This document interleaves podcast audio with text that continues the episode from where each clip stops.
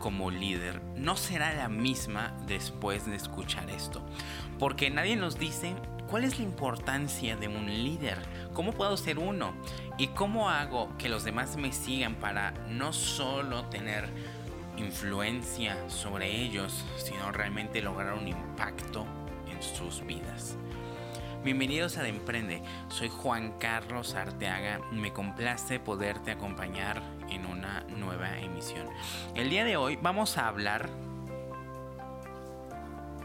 sobre el ABC del liderazgo de John C. Maxwell. Él es, bueno, el experto en liderazgo número uno del mundo. Y este libro nos resume en pocas páginas mucho de lo que tenemos que saber sobre cómo ser un líder y dirigir. Y la primer tesis que nos establece el libro es que la influencia no es una opción. Nosotros, tú y yo, influimos por lo menos en 10.000 personas a lo largo de toda nuestra vida.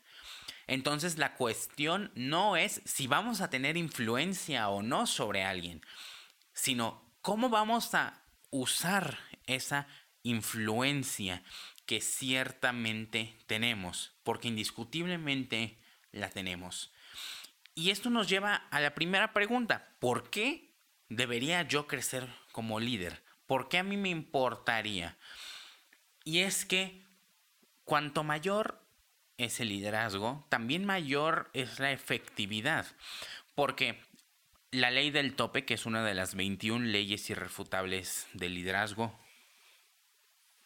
otro de sus libros, otra de sus obras, bueno, nos dice que la capacidad de liderazgo es el tope que determina el nivel de efectividad de una persona. ¿Qué quiere decir esto? Que cuanto menor sea la capacidad de una persona para dirigir, más bajo será el límite de su potencial. ¿Por qué? Porque sea lo que sea que hagamos, no vamos a trascender realmente si trabajamos individualmente. como platicábamos eh, en muchas ocasiones, realmente las visiones, las metas que valen la pena ser seguidas se hacen en equipo. Entonces, cuanto más alto es el liderazgo, mayor es la efectividad. La capacidad de liderazgo siempre determina nuestra efectividad en la vida y el impacto potencial de nuestra organización. ¿Por qué? Sin liderazgo no hay realmente equipo. Y sin equipo no hay trascendencia más allá de nuestra propia persona física. Entonces, de hecho, em, Aquí en México, por lo menos, cuando registras una empresa, constituyes una persona moral, pero cuando tú como individual pagas impuestos, eres una persona física. Creo que si metafóricamente platicamos sobre esto, pues una persona física actúa, suma valor, hace dentro de sus posibilidades físicas, pero cuando se crea una organización, una empresa, un grupo, un equipo, se convierta automáticamente en una persona moral porque puede ir más allá de los límites físicos del líder. Y ahí es la importancia del liderazgo, que podamos hacer las cosas sin que estemos necesariamente nosotros presentes. Porque el liderazgo tiene un efecto multiplicador. Entonces, si entendemos que el liderazgo es el tope de la efectividad de una persona, podemos concluir que también lo es de una organización. Porque para lograr el más alto nivel de efectividad, hay que elevar el tope de la capacidad de liderazgo. Entonces, en muy pocas palabras, si quieres lograr más, rendir más, tienes que ser un líder. No hay otra opción. Si quieres tener gente a tu cargo y que esa gente sea fiel a tu organización, a tu empresa, a tus principios, que crea en lo que tú crees, tienes que ser un líder. ¿Y cómo puedo crecer? ¿Cómo puedo ser un líder? Pues la ley del proceso dice que el liderazgo se desarrolla día con día, no en un solo día. Hay cuatro fases del crecimiento del liderazgo. La primera fase es no sé lo que no sé. No reconoces el valor del liderazgo, crees que es privativo de unos pocos que están en la cima de la jerarquía, no tienes ni idea de las oportunidades que desaprovechan al no aprender a dirigir. Una persona no crece mientras no sepa lo que no sabe. Entonces, fase 1, no sabes lo que no sabes. Fase número 2, sabes que no sabes. Estas personas en algún momento de su vida se encuentran en una posición de liderazgo, tienen que dirigir y al mirar a su alrededor se dan cuenta que nadie los sigue y se dan cuenta que necesitan aprender a dirigir. Entonces saben que no saben. Ser consciente de que se ignoran ciertos datos es un gran paso hacia el conocimiento, dijo Benjamin Disraeli.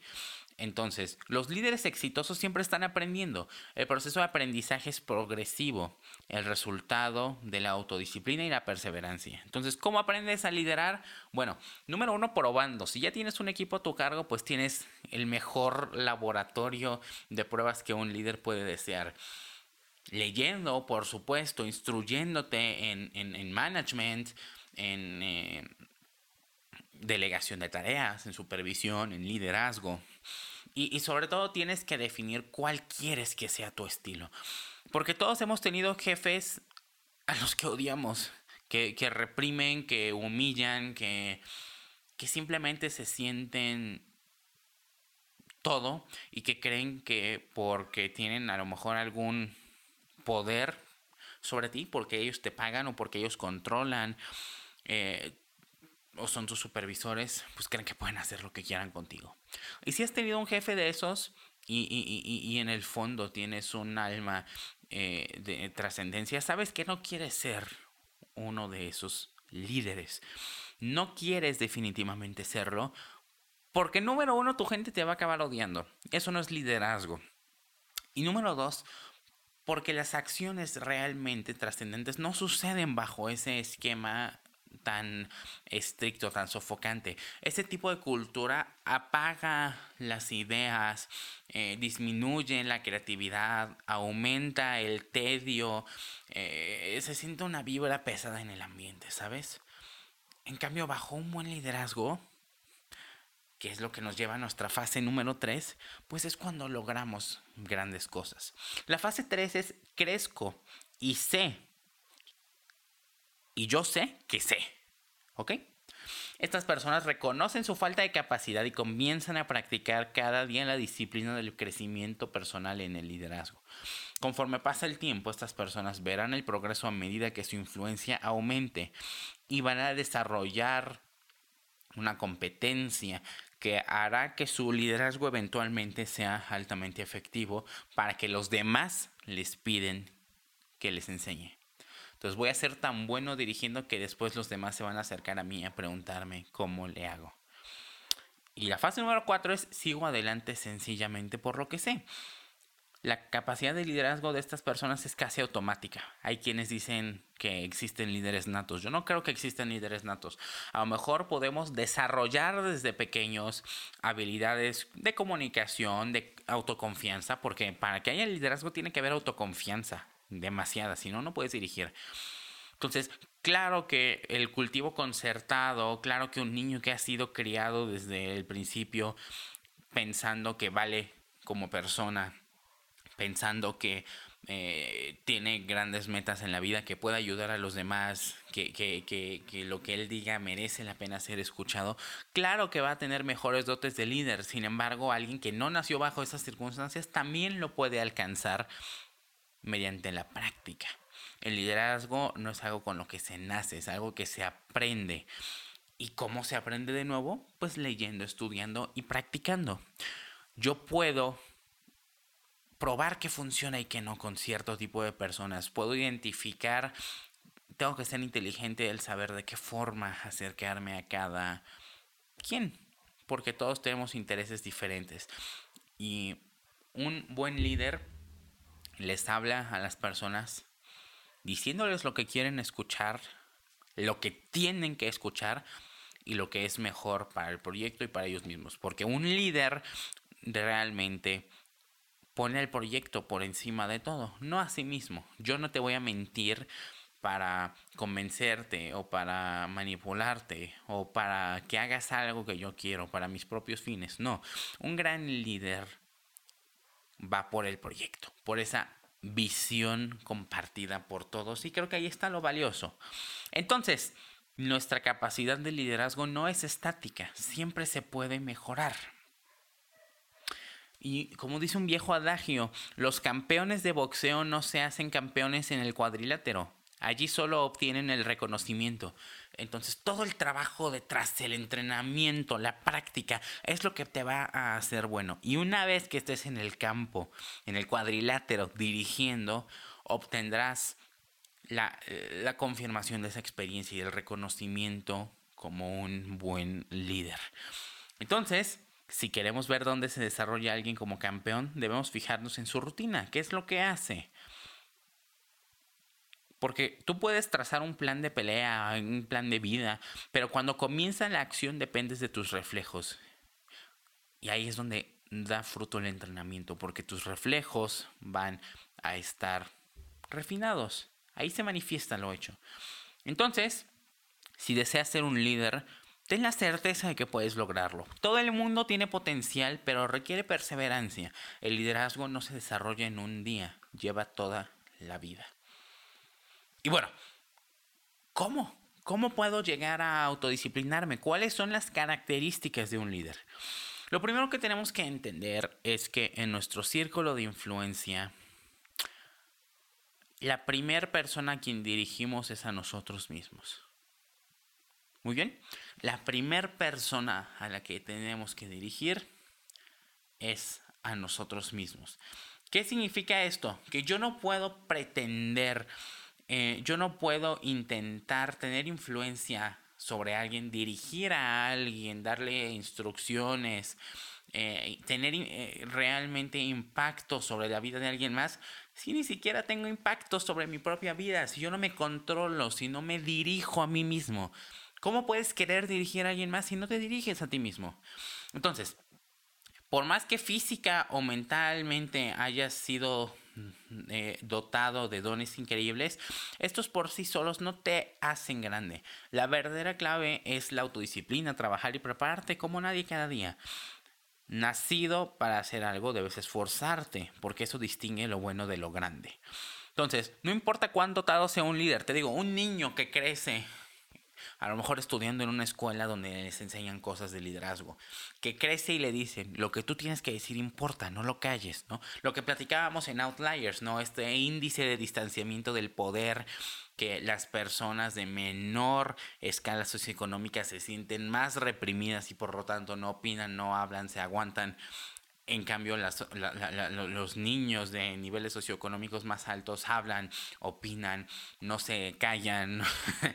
eh, esos son dotes de liderazgo potencial. Pero de nuevo, no importa cuán eh, dotado estés, tus dotes nunca alcanzarán tu máximo potencial sin disciplinarte. Y eso es lo que permite que un líder alcance el nivel más elevado. Entonces, tienes que desafiar tus excusas. Yo no puedo ser líder. Yo no estoy hecho para eso. Yo no, no soy jefe en, en, donde soy. ¿Para qué querría ser líder? Bueno, François de Rochefoucauld decía que casi todas nuestras faltas son más perdonables que los métodos que ideamos para esconderlas. Otra vez, casi todas nuestras faltas son más perdonables que los métodos que ideamos para esconderlas. Entonces, si quieres pasar al siguiente nivel como líder, desafía tus excusas. Número dos, suprime las recompensas hasta terminar la tarea. Eso es algo de lo que platicamos también durante la primera temporada, ¿no? En, en, Atomic Habits. Ay, me voy a comer un chocolatito porque ya me senté a trabajar. No, no te hagas el hábito de comer el postre antes que los vegetales. Como decía Mike Delaney, todo negocio o industria que otorgue igual recompensa a los holgazanes y a los superactivos, tarde o temprano se encontrará con más holgazanes que superactivos. Así de sencillo. Y por supuesto, número tres, enfócate en los resultados. Mira los beneficios que trae el hacer lo correcto. Porque si concentras tu atención en las dificultades del trabajo en lugar de enfocarte en los resultados o en las compensaciones, te vas a desalentar porque el trabajo te va a parecer interminable. Pero si tú le das un propósito, si tú te das cuenta, eso es algo, por ejemplo, en lo que creo que fallan mucho las empresas grandes. le asignan a cada quien tareas metódicas, mundanas, aburridas, mecánicas, y ellos nunca ven cuál es el resultado final de su producto, ¿no? Por ejemplo, en una planta de ensamble, pues a lo mejor ellos ven construyéndose el carro, pero los que trabajan en otro país haciendo los motores nunca ven la obra de arte que es el coche, o más que de arte de ingeniería, ¿verdad? Nunca ven ese resultado terminado. Entonces, se vuelve mundano, aburrido. Pero cuando tú te das cuenta que tu esfuerzo y el de tu equipo está sumando hacia un resultado que están construyendo propiamente, wow, cambia completamente la cosa porque le estás dando un sentido y un propósito real a las acciones. Entonces, estos son los tres puntos. Porque, como decía H. Jackson Brown, el talento sin disciplina es como un polvo en patines. Se mueve mucho, pero nunca sabes si lo hace hacia adelante, hacia atrás o hacia los lados.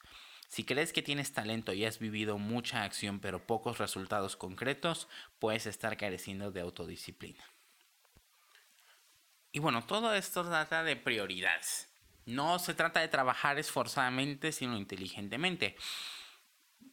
Tú debes de dirigir con éxito tres o cuatro proyectos prioritarios, pero no más, porque si son muchos ya no son prioridades. Entonces, una vida en la cual todo da lo mismo será al final de cuentas una vida en la que no ocurre nada. Entonces, ¿cómo priorizamos? Acuérdate de los cuatro cuadrantes de Stephen Covey. Entonces, una tablita con dos columnas y dos filas. Alta importancia, baja importancia, gran urgencia y poca urgencia. Entonces, las tareas con alta importancia y gran urgencia, pues son las emergencias, ¿no? Los que se tienen que abordar primero. Las tareas con alta importancia y poca urgencia son cosas importantes, generalmente afilar el hacha, hacer cosas que no urgen en este momento y que precisamente porque no urgen, casi siempre las dejamos para después, pero que definitivamente son importantes. Entonces, para ellas tienes que establecer plazos fijos para completar los proyectos e incluirlos en tu rutina diaria. Ahora, baja importancia pero gran urgencia. Urge. Es un incendio que hay que apagar, pero no es tan importante. Entonces tienes que descubrir maneras rápidas y eficientes para que tu trabajo se complete sin mucha participación tuya. Esto es lo que se delega. Delega. Delega si es posible estas tareas del cuadrante 3. Y por último, baja importancia y poca urgencia. A lo mejor un trabajo complicado o monótono Hazle un periodito de media hora cada semana. Busca a alguien que lo haga o simplemente no lo hagas. Entonces seguramente has escuchado esta frase, ¿no? No dejes para mañana lo que puedes hacer hoy. Bueno, yo te vengo a decir lo contrario.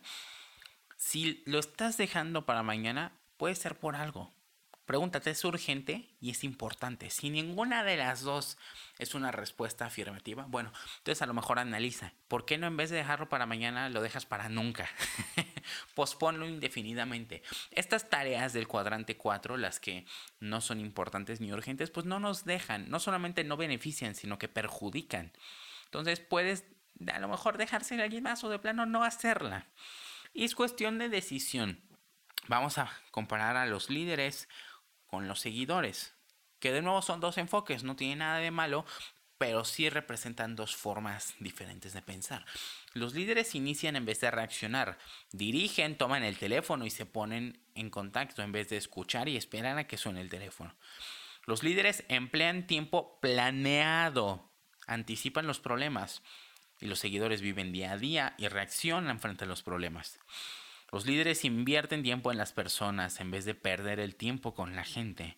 Y los líderes llenan su agenda de prioridades en vez de llenar su agenda de solicitudes. Entonces, si no eres imprescindible, delega. Hay cosas que nada más, nadie más que tú puede hacer distinguen lo que puedes hacer y lo que puedes delegar, porque el esfuerzo que inviertes debe estar al nivel de los resultados que esperas. Entonces, ¿qué te proporciona más rendimiento? ¿Estás haciendo lo que sabes hacer mejor y obteniendo resultados buenos para tu organización? Porque existen tres problemas muy comunes.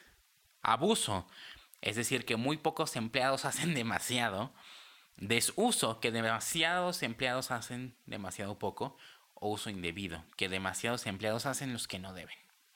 Entonces, hay tres R's, requisito, rendimiento y recompensa. El requisito, lo que les pides, el rendimiento, cómo lo hacen y la recompensa, qué les estás dando por hacerlo, tienen que estar en equilibrio. Si actúas de acuerdo a tus prioridades, si los requisitos de tu trabajo son iguales a las fuerzas que te dan el más alto rendimiento y si hacerlo produce un gran placer, tienes ahí un método eficiente y sostenible. Entonces, las prioridades nunca permanecen en el mismo lugar, cambian y exigen atención. Evalúa, elimina y calcula qué es lo que sigue. No sobreestimes la falta de importancia de prácticamente todo, porque muchas veces lo mejor que puedes hacer es recurrir a la negligencia deliberada, deshacerte de las cosas que te quitan tiempo e impedirte hacer lo que realmente importa. Entonces, hasta no completar el tiempo de practicar o trabajar en lo más importante para ti, tienes que dejar todo lo de lado. Si te quieres convertir en un gran líder, bueno, deja de lado por una tarde a la semana Netflix y ponte a leer, ponte a estudiar, toma un curso, un diplomado. Aplica lo que estás aprendiendo. Porque lo bueno es enemigo de lo mejor. A ver, ¿qué sucede si, por ejemplo, definiendo prioridades nos encontramos con dos buenas opciones? ¿Cuál es la mejor? ¿Qué deberíamos hacer? Bueno, si sucede que ambas encajan cómodamente dentro de las tres R's, requisito, rendimiento y recompensa, pregúntales, por ejemplo, a tu equipo cuál de las dos prefieren. Puedes recomendarle una de las opciones a otra persona. ¿Qué opción sería más beneficiosa? Muchas veces somos como el comerciante que estaba tan empeñado en limpiar la tienda que quería que su tienda estuviera tan limpia, tan pulcra, que nunca abría la puerta para que entraran los clientes. Entonces lo importante es tomar la decisión basándote en el objetivo, en el mejor, la mejor forma de llegar al objetivo que estás buscando. Entonces si ya eres bueno, está bien. Pero si quieres ser mejor, hay cosas que tienes que renunciar, que, las que ya tienes aquí. Entonces, lo bueno es enemigo de lo mejor porque puedes mejorar, pero para ello tienes que renunciar, tienes que pensar. Ahora, ¿cómo desarrollo confianza? Porque la confianza es el fundamento del liderazgo. Decía Craig Weatherup, quien fue expresidente de Pepsi Cola, la gente tolera errores sinceros, pero si uno viola su confianza será muy difícil volver a conquistarla. Por tanto, es necesario considerar la confianza como el bien más preciado. Se puede engañar a un jefe, pero nunca a los colegas o subordinados. Entonces, tu gente te perdonará equivocaciones ocasionales basadas en capacidad, sobre todo si pueden ver que aún estás creciendo como líder. Pero no van a confiar en alguien que sufre deslices en su carácter. Hay que ser estable. El carácter comunica coherencia, potencial y respeto. Entonces, si tú quebrantas la confianza, destruyes tu capacidad para dirigir. Y para que los demás confíen en ti, primero tienes que confiar en ti mismo, tienes que ser transparente, confiar en tus habilidades. Tienes que ser honesto. A lo mejor, si sabes que están pasando por una dificultad, vale la pena reunir al equipo y decirles la verdad. Muchachos, estamos en una situación difícil. Recuerdo que eso hicimos en uno de los proyectos más difíciles de planificar que hemos tenido. Y, aunque mis pláticas siempre eran optimistas, una vez los reuní y les dije, esta es una situación, esta es la situación. Estamos en una crisis fuerte, tenemos esta, esta y esta dificultad. Y si últimamente me han visto con la moral baja es por eso. Sin embargo, confío en nuestro equipo, en nuestra capacidad para reponernos. Pero quiero que sepan que este peso no lo puedo cargar yo solo. Quiero que sepan que este peso nos corresponde a todos y que si todos ponemos de nuestra parte vamos a lograr un gran éxito. Y bueno, al final el proyecto salió adelante y sucedió. Pero hay que abrirse a veces con el equipo, porque son tu equipo, son parte de ti, de tu organización. Entonces, si tú quebrantas la confianza, si tú nada más andas estresado y frustrado y enojado por la vida y ellos no saben qué, pues van a pensar que estás loco, que, que, que, que los tratas mal. Pero si en cambio les expresas tu frustración, pues hasta te quitas un peso de encima para ti y vas a ver que tu equipo va a responder. Y para ello hay que definir visiones. Porque solo puedes medir lo que ves. Entonces, tienes que primero observar. La visión comienza en tu interior. No se puede comprar, suplicar o pedir prestada. Debe venir desde adentro. La, visión a lo mejor puede surgir de tu propia historia. A lo mejor alguien a quien le mató la delincuencia organizada un hijo, pues va a querer hacer activismo eh, al respecto. La visión llena en las necesidades de otros. Una buena visión se trata de sumarle valor a los demás, de hacer mejores sus vidas. Y también una visión te ayuda a obtener recursos, porque una buena visión es como un imán que atrae, desafía y une a las personas. Entonces, ¿cómo? Pues escuchando tu voz interior, tu voz descontenta, tu voz del éxito, tu voz más alta.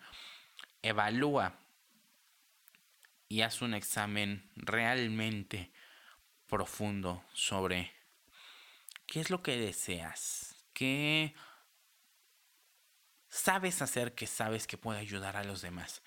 ¿Cuáles son esas cosas que pueden tener realmente un impacto positivo, ayudar a otras personas.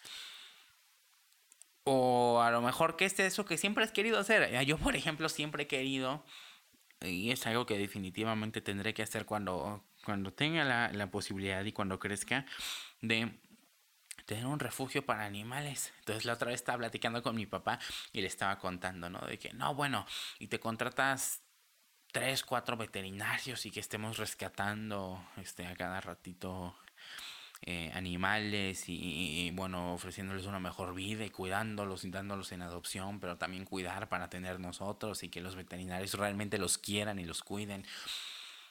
Y después me dijo, ¿y cómo lo vas a mantener? Y dije, ah, pues a lo mejor podemos que esos mismos veterinarios cuando no estén atendiendo a nuestros animalitos, den consultas y que la gente vaya y pague por los servicios de esos veterinarios sabiendo que eso que están pagando ayuda a mantener un refugio y ayudar a más animalitos.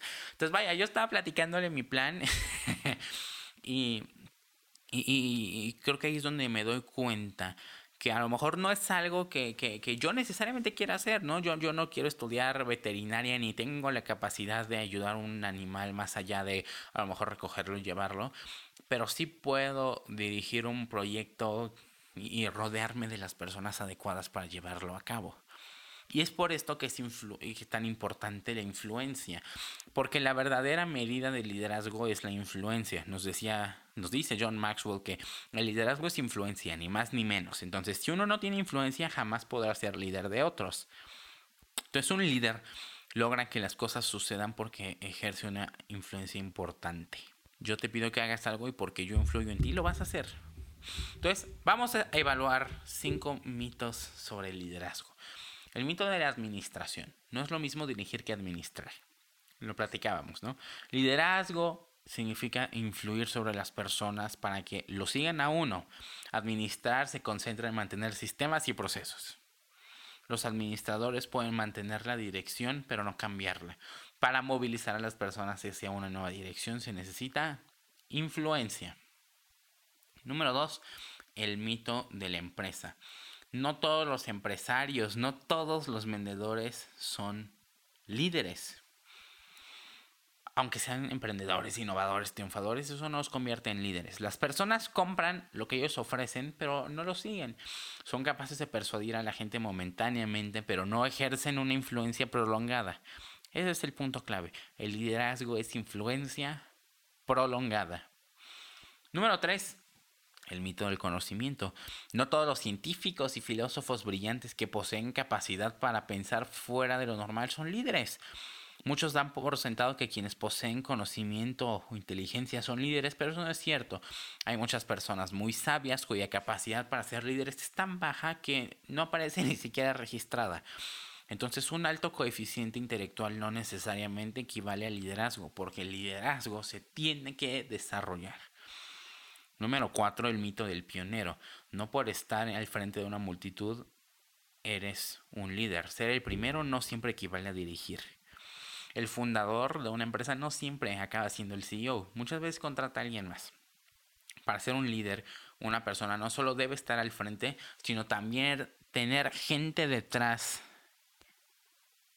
que lo siga, que esté intencionalmente, que actúe según su visión. Y número 5, el mito de la posición. Una persona puede perder su título, su posición, pero seguir siendo el líder, porque no es el cargo quien hace al líder, es el líder quien hace al cargo. Entonces, ¿cómo funciona la influencia? Bueno, hay una pirámide de tres partes. Está comunicación, reconocimiento, influencia. La comunicación efectiva lleva al reconocimiento y el reconocimiento lleva a la influencia. Este es el triángulo del poder de Robert Disney Schneider. Entonces, la comunicación lleva al reconocimiento y el reconocimiento lleva a la influencia. Entonces, hay cinco niveles del liderazgo. Primero está el de la posición. Las personas te siguen porque deben seguirte, porque eres el jefe. Este es el nivel básico. La única influencia que tienes es la que viene con tu título. Te quitan tu título y adiós. El liderazgo más frágil. Una persona puede tener el poder porque ha sido nombrada en un puesto. En esta posición puede ejercer autoridad, pero el verdadero liderazgo es más que poseer autoridad, es más que contar con el entrenamiento técnico y seguir los procedimientos adecuados. Es un líder es ser la persona que otros sigan con agrado y confianza. Número dos está el nivel de consentimiento o de relaciones. Las personas te siguen porque lo desean. Es el liderazgo que hace, como decía Fred Smith, el, de FedEx, que el liderazgo hace que la gente trabaje para uno aún sin estar obligada. Número tres, por producción o resultados, ¿no? Te siguen por lo que has hecho por la organización comienzan a suceder cosas buenas porque aumentan las ganancias, la moral es alta, la renovación de personal es baja, las necesidades se satisfacen, se alcanzan metas y el ímpetu se encuentra justo junto al crecimiento. Dirigir a otros, influir sobre ellos resulta divertido y los problemas se resuelven con un esfuerzo mínimo. Nivel 4. Desarrollo de las personas y reproducción. Las personas te siguen por lo que has hecho en ellas. La lealtad al líder alcanza su máximo nivel cuando quien lo sigue ha crecido bajo su tutelaje. En el nivel 2, al seguidor le gusta el líder. En el nivel 3, el seguidor lo admira. Y en el nivel 4, el seguidor es leal al líder porque siguen en el corazón de las personas ayudándolos a crecer. Entonces, un líder no es grande por su poder, sino por su capacidad de preparar a otros. Tener éxito sin un sucesor es un error y se trata de desarrollar líderes potenciales para que puedan hacer lo que eventualmente acabarás haciendo tú. Y número 5, personaje, respeto. Las personas te siguen por ser quien eres y por lo que representas. Solo una vida de liderazgo probado nos permitirá ubicarnos en el nivel 5 y cosechar galardones eternamente satisfactorios. Tus seguidores son leales y se sacrifican. Ha pasado años guiando y moldeando líderes has llegado a ser un estadista, un consultor y los demás lo buscan. Tu máximo gozo viene de contemplar el crecimiento y el desarrollo de otros y sobre todo tu liderazgo, tus acciones, tu impacto trascienden no solamente tu persona, sino tu organización. Entonces, estos son los cinco niveles de liderazgo. ¿Cómo lo extiendes? Bueno, con posición, relación, respeto y compromiso. ¿Cómo otorgas poder a alguien más? Bueno, con posición número uno, ¿no? No puedes dar poder a otras personas sobre las que no ejerces liderazgo. Entonces, posición. No puedes dar poder a otras personas sobre las que no ejerces liderazgo. Tienes que tener una relación también. No puedes dar poder a alguien con quien no tienes una relación sólida. Cuando valoras a las personas, pones los cimientos para su desarrollo. Tiene que haber respeto, no puedes dar poder a alguien que no te respete o que tú no respetes. El respeto inspirará a la otra persona a desear seguirte cuando la dirijas. Y cuarto, compromiso. No puedes dar poder a alguien si no estás comprometido con la otra persona o si la otra persona no está comprometida contigo también, que tiene que valorar el esfuerzo que estás haciendo, el tiempo que estás invirtiendo en su crecimiento, las oportunidades que le estás dando. Yo, pues, no te puedo decir que, que, he logrado cosas insólitas. Sin embargo, pues he tenido la oportunidad de, dirigir charlas, decir lo que pienso en varios recintos. Y, fíjate que pocas veces yo suelo invitar a un conferencista, casi siempre yo soy el invitado. O hay veces que cuando estoy empezando a trabajar con alguien, pues, de hecho solamente lo he hecho con un par de personas. Eh, empiezo a trabajar con esas personas y, les doy la oportunidad de dar una parte de la charla. Y las últimas veces que lo he hecho me he arrepentido demasiado porque no lo valoran, no se dan cuenta el trabajo que costó representar como persona lo suficiente como para poder tener esa oportunidad de hablar y que luego ni siquiera valoren que tú los estás contemplando, ¿no? que no valoran el entrenamiento que les estás dando, los recursos, los materiales y empiezan a, a volverse egoístas. Entonces, este es un tema complicado, pero necesitamos encontrar a la persona correcta. Tiene que haber compromiso. Tiene que haber compromiso. Entonces, para desarrollar por último el potencial de otros, primero tienes que evaluar. Que evalúas conocimiento, destreza, deseo. ¿Qué necesitan saber para que hagan lo que quieres que hagan? ¿Qué exige la tarea que estás delegando? Y si la otra persona tiene también un deseo de triunfar. Pero un deseo no solamente basado en el egoísmo, porque el egoísmo acaba siendo muy perjudicial. Número dos, por supuesto, tienes que ser un modelo. La gente necesita saber lo que se espera de ella, tienes que dejar claro. No hay nada más frustrante de un líder que te deje a rienda suelta y que no, tú no sepas ni siquiera qué es lo que tienes que hacer. Que no sean claros, que no indiquen y después, aparte de todo, se sientan decepcionados de que no hiciste. Tienes que ser claro, tienes que decirle a las personas qué esperas de ellos. Si no, el error es tuyo por delegar así. Tres, dar permiso para triunfar. ¿Cómo? Bueno, haciéndoles saber que tú crees que realmente deseas que tengan éxito y que estás comprometido en ayudarlas para que comiencen a creer que pueden realizar lo que les encomendaste. ¿Cómo? Bueno, expresándolo con palabras que te escuchen decir que crees en ellos. Dile a menudo que sabes que lo lograrán. Conviértete en el profeta positivo de su éxito y refuerza sus ideas cuantas veces puedas. Número 4. Transfiere autoridad. No solamente es compartir la tarea, es compartir tu poder y tu capacidad para realizarla. Enséñale cómo puede hacerlo mejor.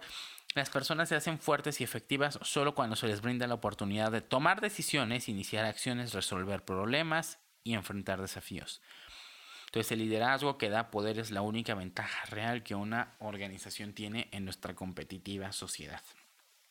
Tienes que compartir todo lo que tienes, no solamente delegar y dejar. Muestra confianza en público. Sí, a lo mejor decirle a la persona a quien transfieres autoridad que crees en él o ella en público, frente a todo el equipo proporcionar apoyo. No dejes mucho tiempo pasar sin dar información sincera y positiva. Reúnete en privado para educar a esa persona, muéstrale sus errores, descuidos, juicios equivocados. Tratas de darle lo que necesitan, no lo que se merece. Aplaude cualquier progreso que hagan y deja que sigan por su propia cuenta. Tu meta final debe ser soltarlos para que tomen buenas decisiones y lleguen al éxito por sí mismos. Como decía Abraham Lincoln en una carta que le mandó a uno de sus generales en medio de la guerra, no pido ni deseo saber nada de sus planes. Asuma la responsabilidad y actúe y búsqueme si me necesita. Este tiene que ser el estilo de liderazgo. Tienes que dejar a la otra persona fluir por su propia cuenta, pero tú estar ahí porque para ello eres su líder. ¿Qué te parece? Por último, para hacer que, que dure tu liderazgo, tiene que haber una sucesión. Dirige la organización con amplia perspectiva, porque cualquiera puede hacer que una organización se vea bien por un rato, a lo mejor lanzando un nuevo programa, un producto llamativo. Pero los líderes que dejan un legado tienen un enfoque diferente porque ejercen su liderazgo teniendo en mente el mañana tanto como el hoy. Crea una cultura de liderazgo. Ten líderes fuertes en todos los niveles de la organización. El objetivo es que la sucesión de líderes provenga de las mismas filas de la propia organización. Paga el precio hoy para asegurar los resultados mañana. No hay éxito sin sacrificio. Todo líder que quiera ayudar a su organización debe estar dispuesto a pagar ese precio. ¿Cuál es el precio? Errores, sacrificio, estudio, preparación, prueba y error. Tienes que estar dispuesto a reconocer que no lo sabes todo, dispuesto a reconocer que te falta mucha experiencia y dispuesto a reconocer que te vas a equivocar y lo vas a hacer muchas veces. Valora el liderazgo en equipo por encima del liderazgo individual. Un entrenador de fútbol necesita buenos jugadores para ganar. Entonces, una compañía necesita un equipo de buenos líderes para lograr el éxito. Cuanto mayor sea la organización, más fuerte y más grande y más profundo debe ser el equipo de líderes. Descentraliza. ¿Recuerdas lo que nos decía Bob Iger, el CEO de Disney en su libro? Bueno, descentraliza. Que hayan líderes en todos lados, porque todos podemos ser líderes. Y por último, se retiran de la organización con integridad.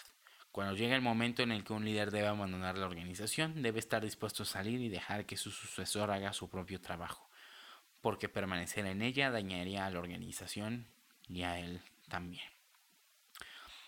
Entonces, El trabajo de un líder es preparar a su gente y a la organización para lo que inevitablemente vendrá, poder seguir sin él. Una empresa, una organización que gire en torno a una sola persona, pues es peligroso cuando menos, ¿no? Muchas veces hasta acaban siendo sectas u otro tipo de cosas de las que nos queremos alejar. Cuando todo gira en torno a una sola persona, aguas Acuérdate, las visiones que valen la pena trascienden de la propia persona, trascienden de mi alcance físico y por eso se convierte en una persona moral. Trasciende, trasciende, trasciende. Va más allá de los intereses propios. Un gran líder se enfoca en beneficiar a los demás que se pueda hacer eh, seguir haciendo eso de forma sostenible y que continúe sin importar quién está a cargo, porque lo importante no es el líder o equipo de líderes, sino la visión en la que todos creen y que todos al alcanzar o estar alcanzando se sienten desarrollados. ¿Qué tal, eh? Bueno, esta, este libro, como te platicaba, es de John C. Maxwell y tengo el privilegio de formar parte de su equipo, de su grupo.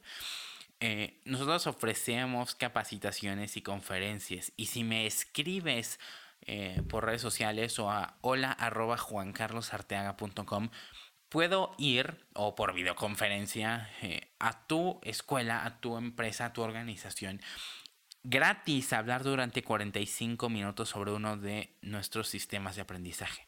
A lo mejor de las 21 leyes irrefutables del liderazgo, a lo mejor del ABC del liderazgo, de lo que platicamos hoy, o de alguno de los otros eh, materiales que tenemos que se han enseñado en todo el mundo y en la mayoría de las empresas de la lista Fortune 500. Entonces, escríbeme y vamos a hacer algo grande en tu empresa. Vamos a hacer que tu organización se llene de líderes. Si te gustó este episodio, por favor suscríbete. Es completamente gratis, ayúdame a crecer.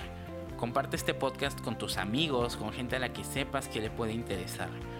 Este contenido sin ninguna intención de ganar dinero, por lo cual realmente me ayudarías mucho si se lo enseñas a más gente. Cada semana estaremos charlando sobre un nuevo libro empresarial.